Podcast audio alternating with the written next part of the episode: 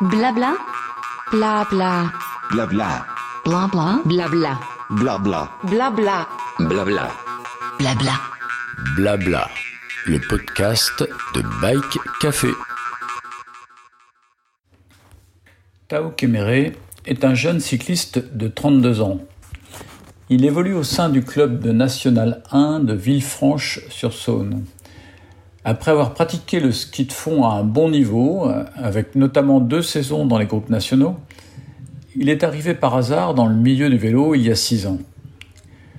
Connaissant François-Xavier Blanc, qui a cofondé avec Maxime Poisson la marque Wishwan, il s'est trouvé entraîné dans le team créé par la marque de Mio. Dans son calendrier de courses sur route, il trouve des créneaux pour participer à des épreuves gravel avec ses copains du team Aveyronais. Il a participé notamment à la Traca en Espagne et pour ce championnat mondial UCI qui s'est déroulé en Italie, il a bénéficié, comme d'autres coureurs de son niveau, de la possibilité de s'inscrire sans avoir fait une épreuve des World Series. Dans ce podcast, Tao nous explique sa course et sa vision du gravel pour un jeune coureur comme lui qui participe de temps en temps à des courses open sur lesquelles il a déjà affronté des coureurs pros. Je laisse Tao, deux jours après l'épreuve italienne, nous raconter ce qu'est un championnat du monde de gravel. Euh, bonjour Tao, donc euh, tu reviens du du premier championnat du monde de gravel. Oui, ça. Euh, c'était le championnat du monde de, de gravel qui était en Italie, sur une sur une, une, grande distance et un parcours assez assez plat, on va dire quand même. Il y avait deux difficultés au début, mais sans sans impact sur le sur le, le classement final, je pense. Oui, c'était un parcours pas très sélectif dès lors que vous aviez franchi les premières rampes qui étaient placées au départ, je pense euh, volontairement par les organisateurs pour écrémer un peu le euh, étirer un peu le peloton. Euh, finalement, vous vous êtes retrouvé dans des dans des paquets sur des alternances gravel route quoi, un peu comme un peu comme un Paris Roubaix quoi pour les sections pavées. Donc c'est peut-être un peu la la, la ressemblance qu'on pouvait trouver entre un Paris Roubaix et puis une course comme ça. Ouais c'était quand même moins difficile qu'un Paris-Roubaix parce que les sections gravel restent plus roulantes. Et ça peut, à mon avis, plus ressembler à un Trobroléon ou à des courses avec des, des sections de, chemin. Euh, bah, la, preuve, c'est que les, les deux qui, qui arrivent tout seuls, ils étaient avec des vélos traditionnels, ils n'étaient pas forcément avec des vélos de gravel. Ça veut dire que le choix pour la performance était quand même, à mon avis, mieux d'avoir un, un vélo traditionnel avec des développements exprès plutôt que plutôt qu'un vélo avec un développement de VTT par exemple. D'accord, on reviendra tout à l'heure te concernant. Euh, euh, je voudrais d'abord que, que, tu te présentes. Enfin, tu, tu, tu es coureur élite, tu as 32 ans, c'est ça, euh, Tao? Ouais, ouais j'ai 32 ans. Je suis arrivé un peu par hasard dans le milieu du vélo euh, il y a 6 ans et, et j'ai appris un peu le, le, le métier euh, au club à, à Villefranche, donc c'est un club de National 1.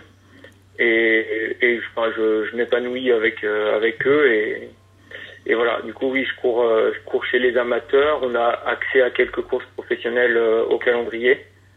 Et, et voilà. D'accord. Et, et, le gravel est arrivé comment alors dans ta dans ton cursus euh, cycliste qui est finalement un cursus assez court parce que 32 ans donc t'as que 6 ans de, de, vélo. Tu faisais quoi avant comme sport déjà? Euh, Moi je suis, du ski fond. Euh, ça j'en ai fait longtemps en compétition avec deux saisons dans les dans les groupes nationaux. Et après j'ai dû arrêter pour des raisons financières et vu que j'avais plus de temps je, je me suis mis au vélo pour pour découvrir ça. Et voilà. Euh, et le gravel, c'est arrivé parce que je connais euh, François-Xavier Blanc, qui a, qui a créé euh, sa marque euh, Wishwan. Et il m'a proposé en coup, euh, ça, si ça m'intéressait de faire une course, et je me suis dit, bah allez, pourquoi pas, hein, je, bon, c'est une opportunité, il faut que, faut que je profite, quoi, pour pas mourir idiot. Voilà comment je me suis retrouvé sur un vélo de gravel. Euh, la, la, première course, c'était The Traca en, en Espagne. Ah oui, une belle course. Ouais. Et voilà. Ouais.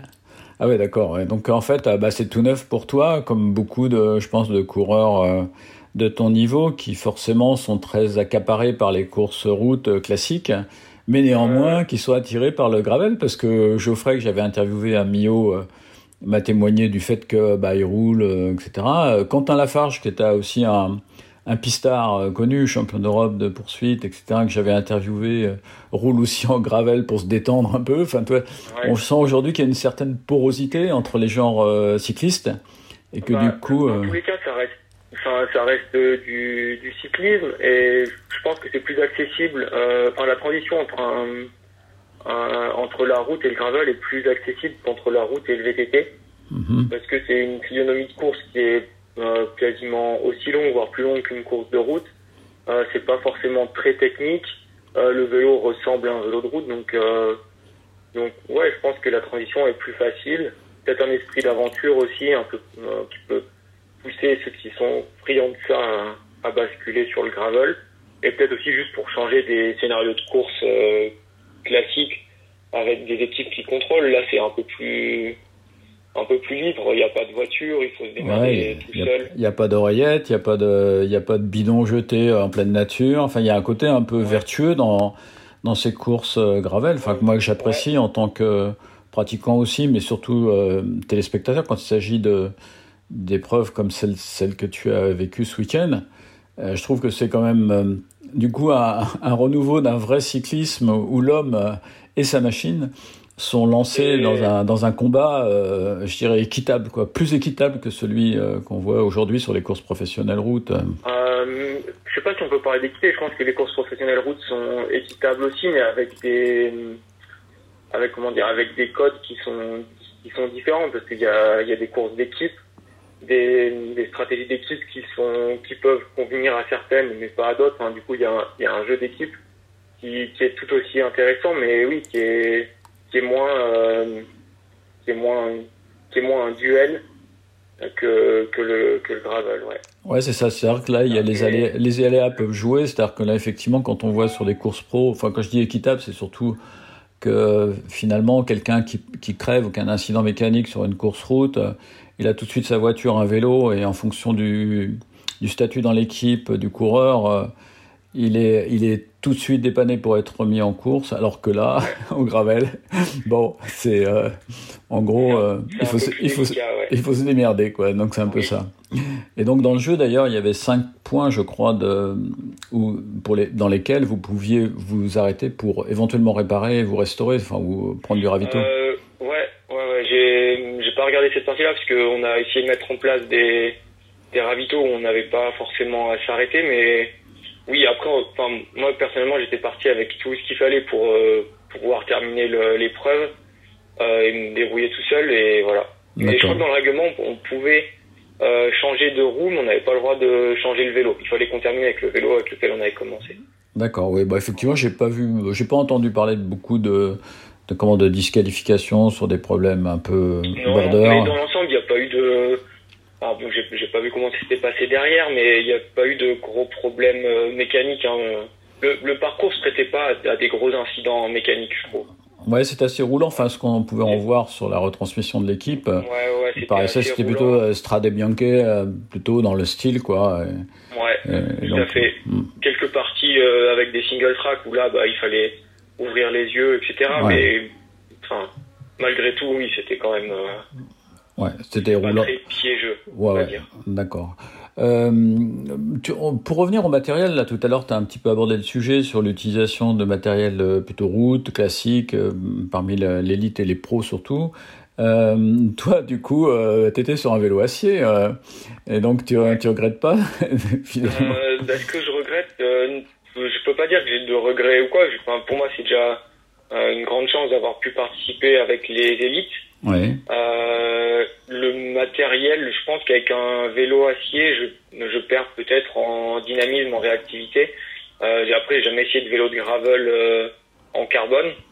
Euh, je pense que sur une fin de course, euh, l'acier a peut-être un peu plus de confort et j'étais peut-être moins secoué que si j'avais un vélo tout en carbone. Donc non, je regrette pas. Je me suis fait plaisir avec avec le, le vélo que j'avais et, et voilà. Ouais c'est c'est vrai que le confort, euh, finalement, c'est aussi de la performance, euh, in fine, sur, sur des courses un petit peu longues où quand on préserve le bonhomme euh, sur des courses qui durent un peu longtemps, bah, le bonhomme il est plus dispo pour finir dans de bonnes conditions une course et peut-être faire une différence sur la fin de parcours. Ouais. Ça, ça, peut être le cas. Non, après, ce qui peut changer vraiment sur le matériel, voilà, c'est des, des, choix de section de, de pneus, des, les développements, etc. Mais euh, les matériaux utilisés pour les pour les vélos, bon, je enfin, je, en tout cas sur le parcours euh, qu'ils ont proposé cette année, je pense pas qu'il puisse y avoir une, euh, une, une, des pénalités ou des regrets à avoir euh, mm. avec ça. Ouais, j'ai vu, euh, donc euh, Maxime Poisson m'a dit que vous étiez passé chez Vitoria et que vous aviez orienté votre choix pneumatique sur des pneus de section 35, des, des, des dry, enfin des pneus assez roulants. Qui... Ouais, ouais bah, l'idée c'était quand même de garder un peu de grip parce que euh, parce qu'on était, enfin moi je me sentais pas assez technique pour partir avec plus fin ou plus, ou plus lisse et et je regrette pas. Hein, j'étais j'étais très bien quoi. Je, je pouvais, j'avais de l'assurance dans les dans les virages et il y a aucun moment où je me suis senti euh, en danger. Et, et voilà, non mais ouais. Non, sur le, le matériel, peut-être qu'ils devront faire un règlement à l'avenir euh, un peu plus strict et pour, euh, pour présenter un, un départ pour, pour, que tout le monde ait un vélo similaire, je ouais, pense. Ouais. Oui, alors après, euh, ce qui est sympa aussi, moi je, je, suis observateur de ça et je vois qu'ils autorisent les guidons plats parce que dans certains pays, euh, dans les tours UCI, euh, c'est du Gravel Tour là, qui a été organisé sur les 13 épreuves internationales, il y a des nations où euh, traditionnellement euh, c'est des vététistes qui viennent euh, se qui viennent courir ça qui viennent avec, courir. Un, avec un signe rigide ou un tour rigide. Par voilà, c'est ça, c'est ça. Et donc ouais. ils sont habitués au guidon plat et puis en plus on m'a dit, enfin quand j'ai interviewé le gars de Golazo qui organise ces courses, que effectivement en Australie ils ont des terrains plutôt plutôt terribles en termes de rugosité et que euh, finalement le pourcentage des 60% qu'il faut respecter en hors route, eux c'est plutôt des pourcentages largement supérieurs ouais. dans des conditions. Mmh. Oui, euh, après c'est tout le problème d'un règlement, c'est que ça dans un sens, ça exclut une partie des pratiquants. Là, ils ont fait quelque chose de très ouvert. Ils ont dit tout type de vélo est autorisé, euh, sauf quelques particularités avec les, les prolongateurs, avec les accessoires, ouais. des prolongateurs, des, mmh. des, des trucs qui peuvent sortir des des, des embouts de guidon, etc. Mais dans l'ensemble, oui, on pouvait se présenter avec un VTT au départ. Euh, T'en as vu, tiens, en fait Est-ce que t'en as aperçu? euh, Sur la course des filles, oui. Euh, ah ouais. Peut-être qu'il y en avait dans, sur notre course, mais vu que j'étais que je partais tout devant avec les élites, euh, j'ai pas pu voir l'ensemble du peloton. Ouais. Mais je pense que, enfin, malgré tout, la, la plupart étaient en, en vélo de, de gravel. Voilà, à part ouais. quelques exceptions qui avaient, même, même dans le peloton élite, hein, le, la plupart avaient joué le, le jeu avec des, des vrais vélos de gravel. Euh, ouais, et que quelques-uns avec un vélo de route. Euh, ouais, j'ai vu j'ai vu l'ESP Roubaix, des choses comme ça, mmh. enfin des vélos de des vélos de, finalement de Paris Roubaix, des vélos de, ouais. de Strade et enfin des vélos un petit peu renforcés au niveau de l'usage des pneumatiques. Et à Sagan, il roulait en il roulait en 32 avec des slicks parce que oui. bon bah c'est Sagan et que c'est un artiste ouais. dans les virages et qui sait bien négocier ça. Mmh. Euh, bah, voilà. Sagan, son coéquipier euh, Danielo, c'était pareil. Euh, bah les, les canyons avaient leur euh, vélo de route euh, équipé en, en route, et voilà. Ouais. Ouais. ouais. ouais bah écoute, c'était intéressant de, de, vivre ça. Toi, toi, quelles ont été les, les, les plus grandes émotions, enfin, lors de courses que tu as que tu as vécu. Enfin, tu, me raconteras aussi les petits incidents mécaniques qui t'ont un petit peu handicapé, mais mais en termes d'émotions, euh, comment tu as tu as vécu ça, toi, qui fais quand même de la compétition euh, par ailleurs sur route et qui en a fait en ski de fond? Euh, bah, la compétition. Euh je sais, je serais pas. En fait, j'ai pas encore euh, tout tout aplani euh, en termes de ressenti, mais. T'as pas eu t'as pas eu l'émotion du genre euh, de dire. Euh, bah, c'était les premiers, j'y étais, quoi. Enfin, un peu un truc comme ça. Oui, il y a, y a un peu, il y a un peu ça. Après, c'est particulier parce que j'y, c'est une, c'est une, c'est une opportunité que j'ai eue, mais pour moi, c'est, j'ai pas décroché de réelle sélection et voilà, c'est un peu ça qui me, qui, qui m'embête. Ah oui, oui, le- ouais. Voilà, il y a, a pas de. Ouais, on a des lecteurs. j'ai- pu participer à un championnat du monde, mais euh, dans un sens, j'avais qu'à m'inscrire.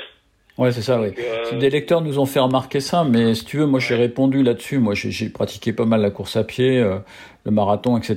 Et à l'époque, je courais bien et j'avais accès aux satellites sur des Paris-Versailles et autres. Mais c'était un peu pareil, donc je, je justifiais de mes performances et je pouvais rentrer dans un lieu privilégié par rapport à, Ouais. tout- à toute la troupe Non, derrière. Oui. Après, je, sais que physiquement, voilà, j'étais, j'étais, j'étais à, à ma place et j'ai pas, je pense pas avoir. euh, Oui, t'as pas triché- le- t'as pas triché par rapport au concert. niveau, ouais. Là-dessus, y a pas- y a pas de problème. Ouais. C'est juste que, oui, j'ai, pu participer parce que, euh, parce que je me suis inscrit en gros. Ouais, ouais. Et voilà. Mais après, euh, enfin, je, je regrette pas et, et je sais que j'aurais pas souvent l'occasion de courir avec les, avec les noms qu'il y avait au départ là, quoi. Ouais, ouais, c'est- euh, C'est ce que c'est ce que FX ce que FX m'a dit. euh, il a dû vous le raconter aussi. Il m'a dit au téléphone euh, qu'à un moment il a accroché à un groupe de pros qui lui prenait un tour là. Et il m'a dit j'ai roulé 15 bornes à 42 km heure sur les sentiers. Il dit c'est une impression de folie euh, parce que il dit jamais j'aurais. Enfin il était. Toi pourtant FX il a quand même quelques heures de vol. C'est quand même un garçon qui a de l'expérience. Et malgré tout, il avait vécu cette émotion de pouvoir rouler dans la roue euh, de coureurs euh, pro euh, et de les tenir pendant, pendant 15 km, ce qui est un exploit un peu pour lui dans sa tranche d'âge et, et par rapport à, son, à sa capacité d'entraînement surtout. Je pense que c'est, enfin, en tout cas pour pour cette organisation cette année-là, c'était, euh, enfin, j'espère qu'ils vont garder ce système-là. Mais pour moi, c'est une, c'est c'est bien de pouvoir mixer le monde euh, amateur et le monde pro euh, sur une ligne de départ et se rapprocher de ce qui se fait euh, en course à pied sur un marathon. Où oui, il y a des élites comme euh, Kipchoge qui qui peuvent courir et qui vont faire des records. Et puis il y a ceux qui sont là Ouais. juste pour euh, pour terminer parce que c'est un un défi personnel et, et j'espère qu'à l'avenir ils pourront garder euh, garder ce système là et Ouais. pas euh, et pas de rendre l'événement euh, sélectif et uniquement euh, sur des sélections nationales euh, sans sans forcément visibilité pour le pour l'ensemble des pratiquants. Ouais, alors, euh, dans une certaine mesure, c'est intéressant parce qu'il y a, il y a 19 titres. Toi, t'imagines, euh, enfin, bon, évidemment, il y a deux titres élites et il y en a 17 qui sont amateurs. Et, Ouais. Mais c'est vachement intéressant et j'ai retrouvé dans le, dans le palmarès euh, Roger Pinson, euh, parce que moi, je suis dans la tranche d'âge euh, la même que lui, 70-74. donc j'ai un peu, j'ai un peu de vécu. Et donc, à Millau, je l'avais interviewé.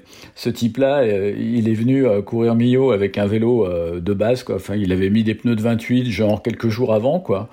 Et il avait gagné à Millau et fait un temps que j'avais remarqué euh, qui était exceptionnel par rapport à son âge et, ça, et surtout sa monture, parce que c'était un truc incroyable.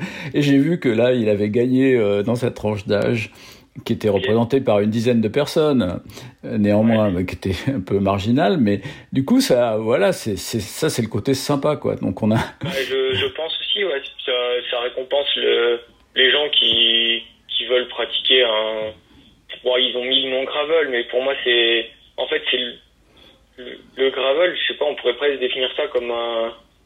un- c'est un renouveau de, de l'ancien temps, finalement. Parce qu'on se retrouve à faire du vélo euh, sur euh, plein de, de sections différentes, mais c'est ce qu'ils faisaient avant quand, quand toutes les routes n'étaient pas forcément goudronnées ouais, et que tout le monde partait à l'aventure euh, avec euh, les boyaux autour du cou et bah là euh, là c'est un peu ça mais avec le ouais, avec les tubes. du matériel euh, Avec les tubeless qui crèvent jamais, avec, avec tout un tas d'avantages quand même et des freins à disque euh, un peu costauds. Euh, je sais pas si t'as roulé, moi j'ai roulé sur un vélo de 1913. Je peux te dire que les mecs c'était vraiment des couillus parce que pour faire ce qu'ils faisaient avec ces vélos-là, franchement, c'est extraordinaire ce qu'ils arrivaient à faire. oui, oui, ouais, je vois. Aujourd'hui, on vit une époque formidable au niveau de la technique vélo et des du cyclisme en Bah, général. si, si ça roule vite euh, et peut-être plus vite qu'avant c'est le, le matériel est en grande partie enfin, tenante de ça donc euh, donc ouais je pense que il y a, il y a une évolution euh, plutôt positive de ça Alors parlons un peu à venir. Du coup, euh, maintenant, euh, bah, t'étais un peu picousé gravel. Tu vas continuer euh, la prochaine saison. Ça t'a donné envie de, de poursuivre, peut-être de rouler sur le prochain vélo euh, carbone Wish One qui peut-être sera bientôt présenté. Je sais pas. ça va. Euh, je- honnêtement, je- j'ai réfléchi à rien. Euh, je me laisse toutes les ouvertures possibles. je sais que si voilà, si dans le calendrier route que j'ai qui est qui est très bien ficelé avec mon avec mon club à Villefranche, euh, si j'ai le si j'ai un trou, voilà, l'opportunité d'aller faire des des courses de gravel, euh, je je, je saisirai l'occasion. Ouais, surtout que c'est pas c'est pas très mauvais en type d'entraînement. après- Pardon C'est pas très mauvais en type d'entraînement. Finalement, ça fait un peu de aussi de ce qu'on faisait en course à pied des- du, du fartlek, quoi. Avec Ouais. un peu de rythme, et non, Ouais. bien sûr, c'est bien prendre un peu de sortir déjà du, du schéma route, Ouais. et prendre un peu d'aisance euh, sur le vélo, etc. Le- enfin, ce que ce que je peux retenir là de de la de la course de dimanche, c'est que finalement, euh, eh ben, ça devait ressembler à une course sur route avec des très plates, une, une classique, euh, pas, pas, pas flandrienne, puisqu'il n'y avait pas des, des monts à passer, mais euh, finalement, euh, voilà, je pouvais tenir euh, le, le peloton, euh, le peloton pro qui roulait à vive allure et, et me placer avec sans, sans réelle difficulté. Donc, Ouais, donc il y a un peu un, peu un nivellement quand même des niveaux. Du coup, les gens ont plus de chances de, Ouais. de se glisser en tout cas dans un groupe. Après, sur le final, évidemment, il y aura toujours cette différence de puissance, surtout sur un parcours comme celui-là, euh, qui qui finira par payer in fine. Mais sinon, c'est effectivement le plaisir d'être euh, à la bataille avec des, des gens qui sont dans le dans, dans, dans le tour international des épreuves, quoi. Et, euh, et, et ton petit incident mécanique, alors raconte-moi. Donc, euh, Fix m'a dit que ta chaîne avait sauté, que tu avais été obligé de t'arrêter quand même. Euh, ouais, bah, je me suis arrêté une première fois, mais j'ai réussi à rentrer dans le peloton. Mais et après le, le deuxième coup, c'était rédhibitoire. Euh, j'ai dû m'arrêter, j'ai perdu le, Ah ouais. le groupe sur lequel euh, j'étais en train de rentrer. Et après, bah, on est ressorti des ressorti des bois et là j'étais j'étais trop loin et trop tout seul pour euh, Ouais, puis il y avait un peu de vent, non? Ouais voilà pour euh, pour rentrer et, et batailler face à surtout en fin de en fin de parcours, il devait rester peut-être 25 km. Et bon, ouais, j'avais plus l'énergie pour pour rentrer tout seul. Ouais, puis Et ça. bon, après, ça fait partie, ça fait partie du vélo, enfin, un sport mécanique. Donc, les incidents mécaniques peuvent arriver. Et donc, euh, bah voilà, après, ça, c'est à moi d'en tirer les, les leçons. Et, et voilà, un, c'est un saut de chaîne sur un, sur un, un parcours qui secoue un peu, c'est, ça peut arriver. Ouais, c'est Voilà, un manque, euh, un manque de tension. réfléchir si- Un, ouais, un manque de tension de la chaîne à un moment donné qui fait que ça crée un flou sur la chaîne et puis elle finit par sauter, surtout en mono. euh. Du coup, t'as pas, t'as pas l'autre plateau pour rattraper, donc la chaîne, elle, elle disparaît. Donc, c'est trop difficile d'avancer. Ouais. Ouais. Et puis du coup, oui, euh, monoplateau, ça, ça oblige à s'arrêter. Enfin, en tout cas, j'ai pas les, Mm. j'ai pas les, les solutions euh, techniques pour la remettre en roulant. Et donc, euh, donc voilà. Ouais, bah, il y a des guides, il y a des guides chaînes, il y a des accessoires qui peuvent éventuellement. Oui, je euh, pense qu'il y a des ouais. accessoires ou peut-être Ouais. après un choix de, de transmission à réfléchir. Si on sait que ça va rouler vite, euh, enfin, plus vite qu'à l'entraînement et euh, bah oui, il faut peut-être avoir un double pour pouvoir. euh, Ouais, là, je pense. le- Là, c'était le cas, je pense. Enfin, sur le profil, euh, moi, Ouais. connaissant un petit peu euh, le vélo, ayant écrit, ayant été euh, moi-même monoplateau et double, je sais que je préfère le double maintenant en gravel pour plein de raisons, mais surtout parce que je fais un usage route et, et mixte. Quoi. Donc, Ouais. Moi aussi, j'ai un sub euh, que j'ai acheté. euh, J'étais un des premiers clients après l'avoir après l'avoir testé euh, lors d'un press camp Mavic où Maxime avait amené quelques vélos. J'avais roulé dessus une matinée. J'ai passé commande le pas le lendemain, mais la semaine d'après. Quoi. Ouais.